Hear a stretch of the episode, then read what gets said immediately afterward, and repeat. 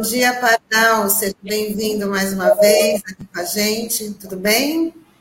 Bom dia, Tânia. Bom dia, Sandro, Douglas e todo mundo que está conosco nas redes sociais. Tudo bem, estamos aí na luta. Pardal, antes de você falou, antes de você aí falar para os nossos internautas como é que ficou a pensão da Maria por conta da, da, da reforma da Previdência, né? Queria saber sua opinião sobre a criação do, do Ministério aí da Previdência, do Emprego e da Previdência, que vai substituir aí o, o Ministério do Trabalho. Que ilusão, né? Que ilusão.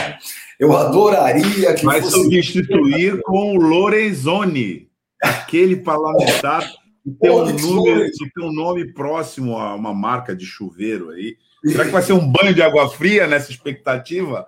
Fazendo um trocadilho infame aqui com, com, a, com a previdência do Onyx Lorenzoni?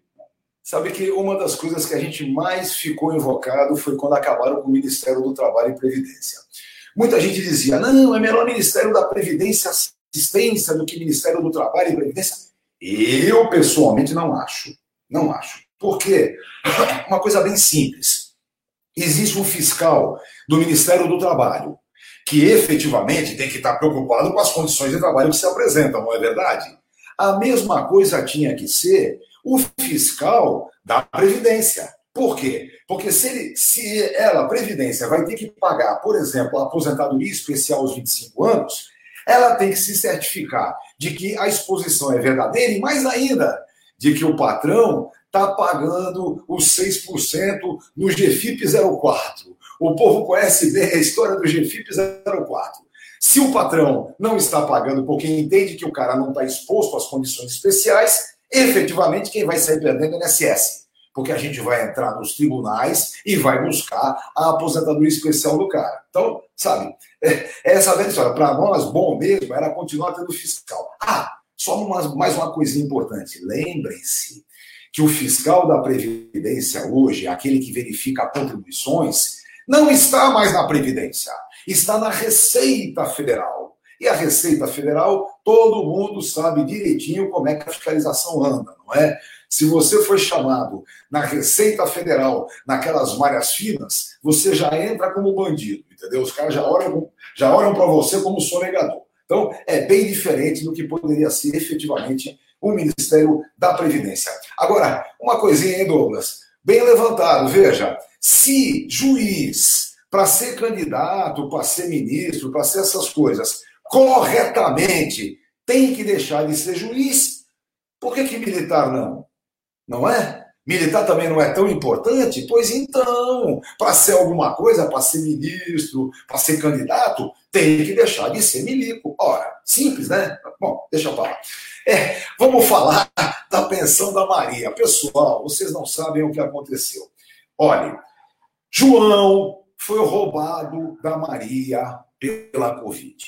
João tinha lá 20 anos de trabalho. Esse, esse menino João era um, um petroquímico, mas um petroquímico terceirizado, sabe como é, né? Trabalhou na Petrobras, trabalhou num monte de lugares, mas sempre através de terceirização. Então ele tem, no total da vida dele, 20 anos de muito bom trabalho naquelas condições terríveis que vocês sabem o que é a petroquímica. Pois bem, depois de 20 anos trabalhados, 25 anos casado com a Maria, tinham dois filhos é, é, quase criados, sabe, filho quase criado, já passou de 21, mas ainda não está no mercado de trabalho, não é? Não tem efetivamente independência financeira, mas já tem mais de 21. Pois bem, o último emprego do João, ele tinha quase uma década já.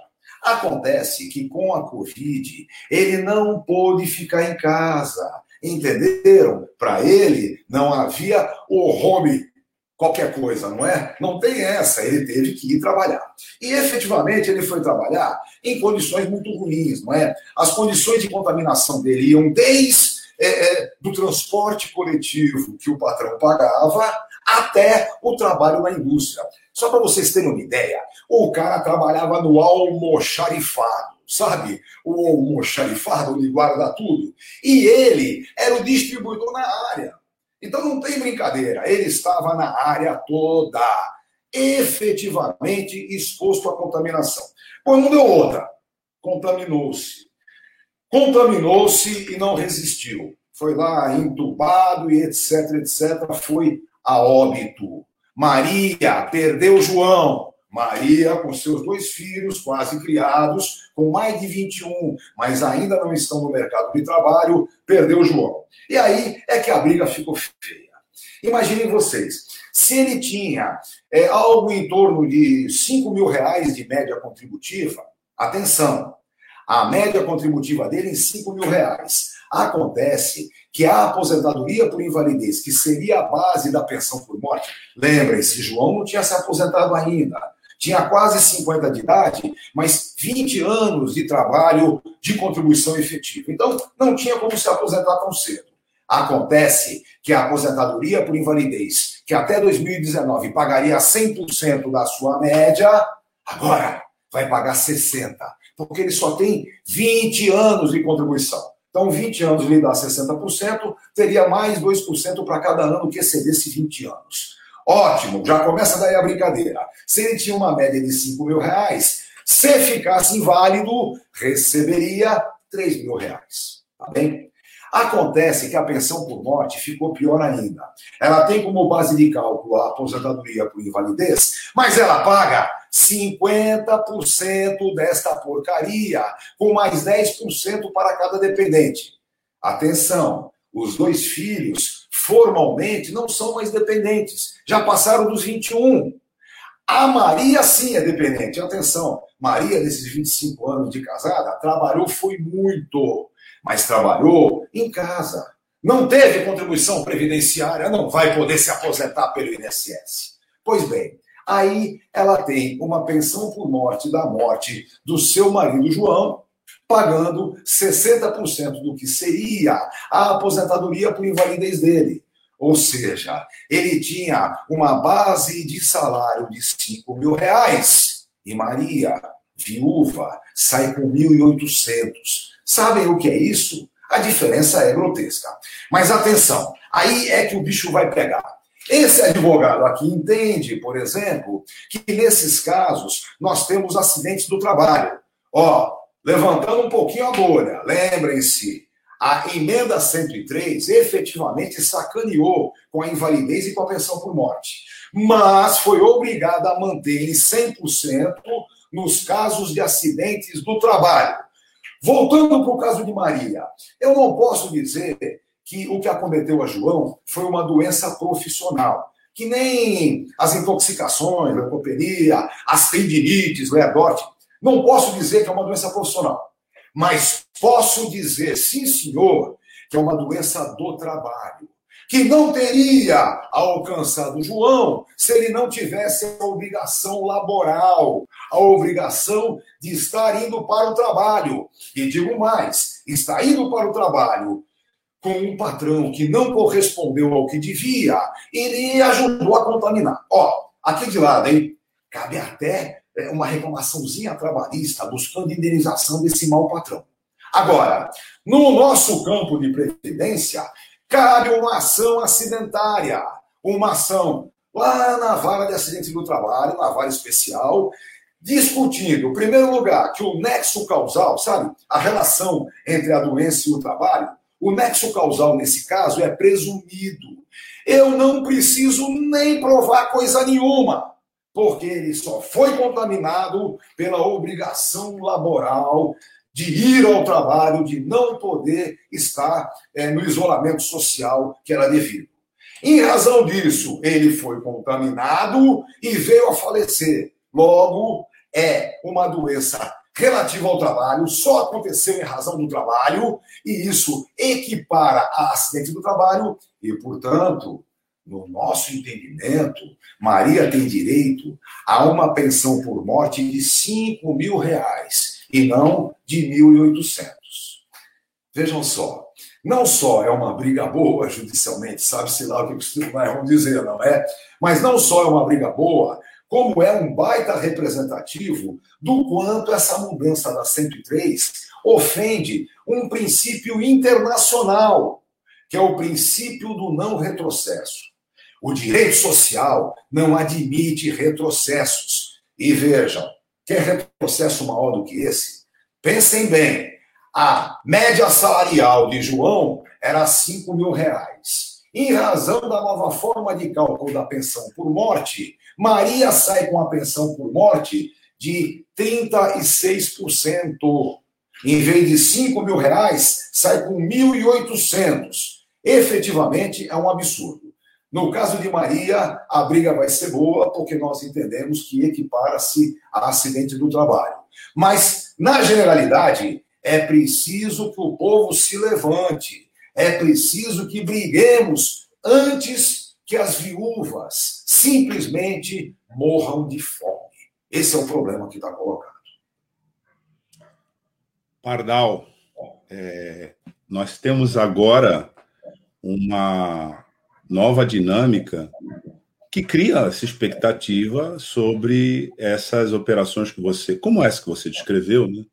É, em andamento desde o golpe de 2016, que são no sentido de retroceder e negar essa garantia jurídica, ao menos jurídica, né, que é o princípio do não retrocesso, que você bem descreveu aqui, e que, pelo direito, esse princípio estaria garantido. Você falou há um tempo aqui atrás do JJ Gomes Canotilho, grande constitucionalista lusitano, que trabalha muito bem esse princípio, mas a gente sabe, né, Pardal, e você, mais do que ninguém, porque passou a vida inteira nas ruas, né, lutando em manifestações, organizando é, movimentos sociais, a gente sabe que essa garantia é uma garantia que vem da mobilização popular, né? Então, e... uma encomenda aqui para a próxima semana, se você pudesse fazer essa relação, né? Avaliar o que, que significa essa recriação do ministério após dois anos e meio de gestão, onde o primeiro ato né, de retaliação foi extinguir toda essa estrutura, já no contexto da, da extinção da Previdência, etc. E agora esse governo, que bateu de frente com o princípio do não retrocesso, resolve recriar algumas instâncias cuja finalidade é proteção do direito é, social a gente precisaria refinar um pouco a nossa análise para entender o que isso significa nesse momento, em termos políticos, né? em termos sociais também. E aí fica aqui o convite para você abordar, ajustar a lente na semana que vem para a gente entender o que, que significa isso, Pardal. Só note uma coisa: não nos iludamos, porque o tal do Paulo Guedes já saiu marcando posição, dizendo tudo bem mas assim que esse Onyx Lorenzoni for ser candidato, ele vai sair do ministério, automaticamente o ministério se desfaz. E eu retomo a secretaria. Eles falam isso. Quer dizer, não se iludam, mas uma boa ideia. Vamos, vamos discutir isso. Isso, isso, parece um, isso parece um bordão de um filme antigo, um enlatado que tinha, que o sujeito dá uma mensagem no final e diz assim: esta mensagem se autodestruirá em cinco segundos. Isso, a gente 86. É isso aí, Pardal. Beleza. Valeu, Pardal. Obrigado pela sua participação. Já viu hoje? Vamos ficar com ele aqui, que a gente vai trazer. Você quer, você quer continuar aqui com ele? Não, Vamos? não necessariamente. Eu vou, vou, vou assistir. Jamil é um grande menos... amigo a gente vai trazer, a gente vai trazer o Jamil, e aí você fica no comecinho para saudar, porque eu sei que você, Jamil, então, é, Jamil, na verdade, é uma figura presente na, na história de todo mundo que há décadas vem lutando pela justiça social nesse país, particularmente aqui no nosso estado de São Paulo. Então, é, bom, você que nos acompanha aqui pela RBA Litoral, nas plataformas digitais, a gente vai conversar agora com o Jamil Murad. Jamil Murad é uma figura importantíssima na trajetória das lutas sociais do nosso país, como eu vinha dizendo, um grande militante, ele que se filiou ao Partido Comunista do Brasil ainda em 1968, em plena ditadura, ele é médico, e já foi deputado federal, já foi deputado estadual, e hoje o Jamil foi vereador na capital em São Paulo, e hoje o Jamil preside o Centro Brasileiro de Solidariedade aos Povos e Luta pela Paz. E a gente vai conversar com o Jamil Murad sobre essa pauta e como anda né, esta pauta nos dias de hoje, a partir da solidariedade possível que a gente faz aqui no Brasil, através de instituições como essa, para os outros povos em luta, assim como o nosso povo também.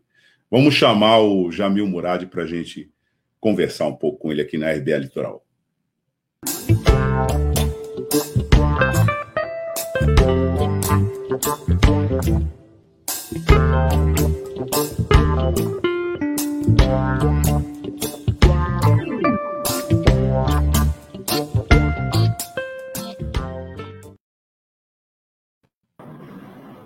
Bom dia, Jamil. Bom dia, Douglas. Prazer em, em vê-lo, porque nós tínhamos conversado pelo telefone. Um grande líder. Conheci o Douglas ainda como um, um importante líder sindical na Baixada Santista, e nós participávamos juntos das grandes lutas dos trabalhadores pela redemocratização e depois pela conquista de direitos que, infelizmente, como disse o nosso amigo, professor Sérgio Pardal, né? Muito prazer de te rever, Pardal. Eu estou com saudades. Eu, eu entreguei uma causa é, trabalhista para o Pardal, aí ele mudou para Santos e falou: já meu, vou te encaminhar é, a doutora. Marta Guerra. É, é, Marta, Marta Guerra, isso. Marta Guerra. E, é, e ela deu uma, uma vitória importante para nós, que era também relacionado com a aposentadoria, que é, tinha que ser revisto, estava tudo errado o que eles fizeram, e você deu os primeiros, as primeiras orientações, depois mudou para Santos e e, e, a doutora Marta, que me acompanhou e me telefonou, falou: vem aqui que você já ganhou essa causa, agora vai receber. Mas é isso, uma, uma, satisfação ver, eh, Pardal, esses anos todos que se passaram, e você, junto com o Douglas, o Sandro ainda não conheço, né? mas junto com o Douglas, vocês nessa trincheira nova, né? é, da, aproveitando a internet para o debate de opiniões, o debate de ideias, né? o que está certo e o que está errado. Esse caso aí é um absurdo. Por exemplo, o ministro vai ser colocado só para não ficar sem cargos. Né? Certo também é para protegê-lo né, da justiça, para não, não ter nenhum problema, né? mantendo como ministro e tal depois vai ser candidato e vão querer extinguir o Ministério do Trabalho. Dizer, então, é uma turma que está no poder que não reconhece a existência de um povo, né, dos trabalhadores, né, é, que precisam ser defendidos, precisam de direitos para ter dignidade na sua vida, para si, para sua família. Né? E, e o que eles fazem lá é tudo o contrário tudo ao contrário. Né? Não, não, é sempre o, o, Bolsonaro se declara é, amigo, é, defensor dos empresários. Coitado dos empresários, tem muitos encargos a pagar e tal. Ele nunca falou, coitado do trabalhador que tem que é, pôr comida dentro de casa, pagar aluguel, transporte e tal, é, com mil reais por mês. Né? Então, é, é uma lástima, mas também o, o governo está recebendo o que ele plantou, o repúdio do povo cada vez maior e uma grande preocupação é, na sua reeleição. É, ele parece que conseguiu alguns generais, é, inclusive em altos cargos que ele colocou lá, para defender é, a, a, democracia, entre aspas, quer dizer, só se eles ganharem. Né? Se, se perderem, eles vão dizer que houve fraude e não, não vai ter é, posse do, do vencedor, né? a não ser que haja uma reação do povo, e também eu espero uma reação da parte importante das Forças Armadas. Esse general que até participou do governo no começo saiu fora, né, o Santos Cruz, né, ele acha um absurdo é, ameaçar não ter eleições ou ter eleições e não tomar posse. E, então você vê que é, lá não é uniforme, mas uma facção, se ela pega um momento de, é, de debilidade, ela pode assumir o poder de vez, fechar o Congresso, o, Supremo Tribunal Federal, etc., né? e, e ficar no poder por um certo tempo, porque o povo não vai permitir que isso aconteça. Agora, nós temos que evitar que isso aconteça. Por isso que nós fomos às ruas agora, domingo, né, no Brasil inteiro, né, é, o povo clamando por democracia, por direitos, né, é, por, pelas eleições também, né, porque nessa manifestação é, tudo isso está incluído, inclusive a retirada de direitos que as, os trabalhadores, o povo não está aceitando. É, oh, Douglas, deixa eu só me despedir. Vou, vou me retirar aqui da, da, da, da dessa é mesa, mas você, é uma pena. Você fica com Douglas Martins, que além de tudo é um grande jornalista, e Sandro Tadeu, um grande jornalista aqui da região, um baita analista político, inclusive.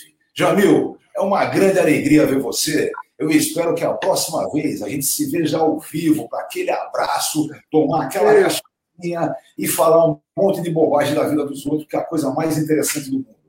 Douglas, Esse, por favor. Rapidamente nós vamos marcar um momento aí de nos encontrar. E o vamos Douglas o Sandro pode participar. A Tânia também, que está nos bastidores. Com certeza, a Tânia também. Beijos, beijos. Um abraço, um abraço. Tchau, Grande alegria te ver.